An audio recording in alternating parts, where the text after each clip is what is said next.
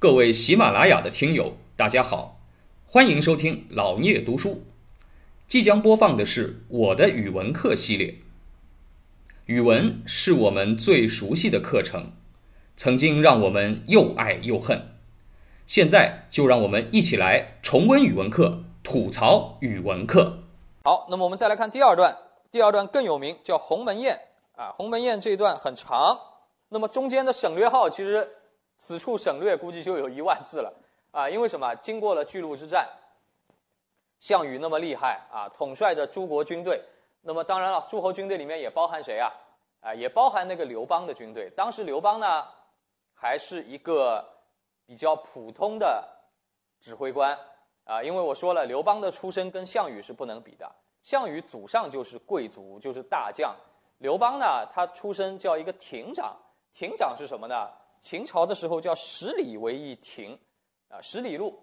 啊，就算以现在的华里算吧，五公里路，啊，五公里方圆的地方，啊，那么大概相当于什么啊？大概就相当于这个，呃，咱们这里呃几个街道吧，顶多了，呃，大一点可能一个街道，啊，就这个街道办主任，就就这么一地位的人啊，比较基层的啊，这样的一个官员在秦国，而且呢也不好好干啊，刘邦呢他也没有很高的文啊这个文化修养。然后呢，趁着这个哎秦国啊这个衰落的时候，大家都起兵，那他自己呢也是楚人啊，这个就跟着这个项羽的叔叔项梁啊，作为一个亭长，跟着项梁一块起义的。那么当然了，在作战过程当中还是比较英勇。刘邦呢比项羽优秀的一点在于呢，他比较会做人啊，比较会笼络人才，因为他起点低嘛。就所以呢，他结交人才的时候呢，显得比项羽更加的谦卑。项羽呢，毕竟哎是个贵族，就对很多人他也不太看得上。啊，刘邦呢，哎他自我定位低，所以呢，他身边人才比较多。于是呢，慢慢的他也形成了一股势力，就跟着项羽一块儿。那么到后来啊，巨鹿之战以后，项羽当然哎这个有很高的这个威望啊，率领着军队。去攻打秦国的首都咸阳了。秦国这一仗以后啊，战斗力下降了很多，啊，主力部队被歼灭了。那么这个时候呢，刘邦啊也立下了一些功劳。所以呢，在楚怀王的面前啊，楚怀王说：“谁能先攻下咸阳啊，就占领秦国的首都，那么呢，谁就为诸侯的首领。”啊，那么有这么多人啊。反抗秦国，哎，万一我们得了天下呢？那当然了，名义上来说，楚怀王肯定就是最高的君主嘛，哎，但楚怀王没有实权的，是被他的爷爷是原来的楚王，到他这一代，他早就其实是老百姓了，只不过被大家推选出来的王。名义上呢，他今后还是天子，但实际上呢，可能啊，当时预料当中的天下会变成秦朝以前像战国时代那样，楚怀王就是周天子。啊，没地位，但是名义上呢，他可以封啊，谁打啊，谁打下咸阳，谁就能做诸侯的首领。那么他是有这么一个话的。那么当然了，项羽是志在必得，因为他的军队最强嘛。刘邦呢，哎，也想试试，哎，那么大家就分头进军咸阳。进军咸阳呢，这个方法不同，大家走的路数不同。项羽呢？他是主力部队，那么秦国最怕也就最怕项羽了，呃，不太怕刘邦啊。刘邦的军队兵力差多了，所以秦国抵抗呢，主力部队抵抗的是项羽啊。项羽攻潼关，秦国几乎当时能剩下的所有的兵力都在扛着项羽，而刘邦呢就抄了小路啊。他这支部队呢并不强，而且呢他会做人，就一路上啊通过各种策略劝降安抚，哎，然后呢。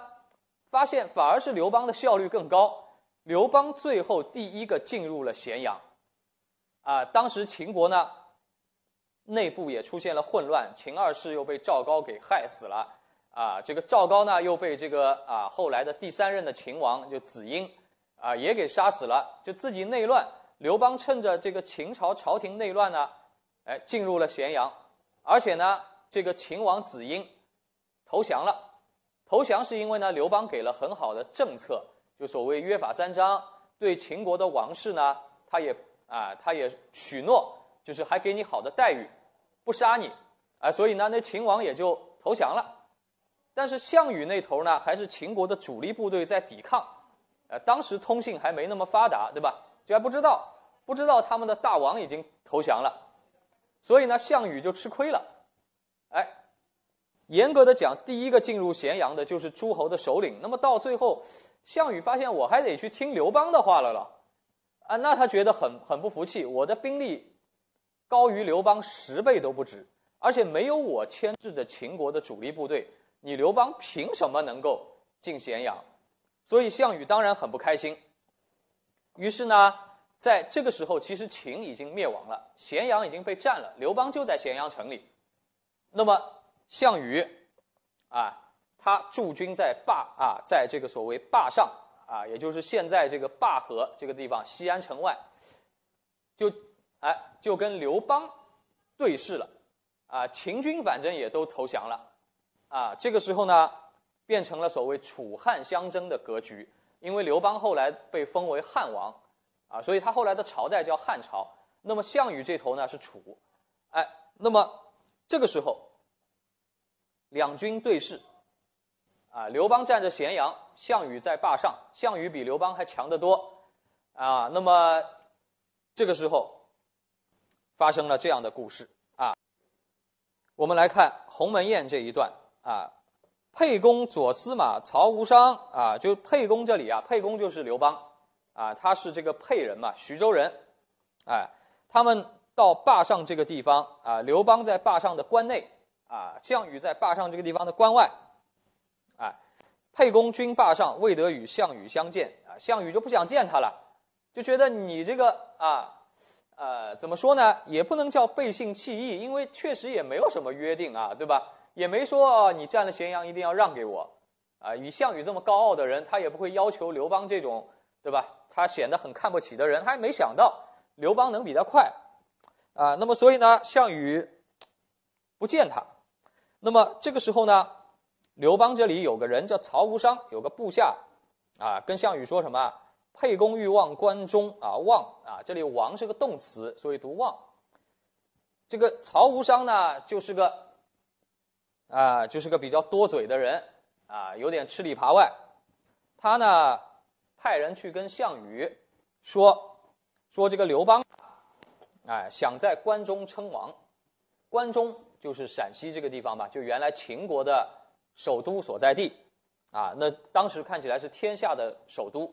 啊，说这个沛公刘邦啊，想在关中称王，使子婴为相。子婴就是那个投降的秦王，啊。投降的秦王，让投降的秦王做他的丞相，珍宝尽有之。啊，说这个秦始皇当然了，啊，这个皇宫里收藏了很多的珍宝，对吧？啊，说好东西呢，他也都占了，首都他都占了嘛。项羽大怒，对吧？啊，我啊，他就说什么？啊，我这个一路打过来，吃尽了苦，为的是什么？啊，为的是什么？为了推翻秦朝，当然也为了那个占那个好处了，战利品了。哎，你现在倒不费劲啊！这个子婴投降了，你许诺给这个子啊子婴还当丞相，你自己做国王啊。然后呢，好东西你自己全占了啊。那么他说什么？旦日享士卒，未击破沛公军啊。这个大家饱餐一顿。啊，享士卒，明天啊，大家吃饱喝足，怎么样呢？打啊，把沛公啊击败。啊，我们自己友军要火拼了，就是现在秦已经不存在了，啊，就要抢战利品了。所以这个曹无伤这个人呢，也就是多嘴，哎，但你说他真的假的呢，也不好说。你说沛公欲望关中，这刘邦进了咸阳以后，他想不想在那里做王啊？其实曹无伤也没说错，对吧？这后来汉朝建立了，不就首都在长安吗？那真欲望关中了。只不过这个时候刘邦还很弱，哎，他有这个贼心，也没这个贼胆。曹无伤呢，只不过把他心里想的那东西说出来，还说给了项羽听，哎，那么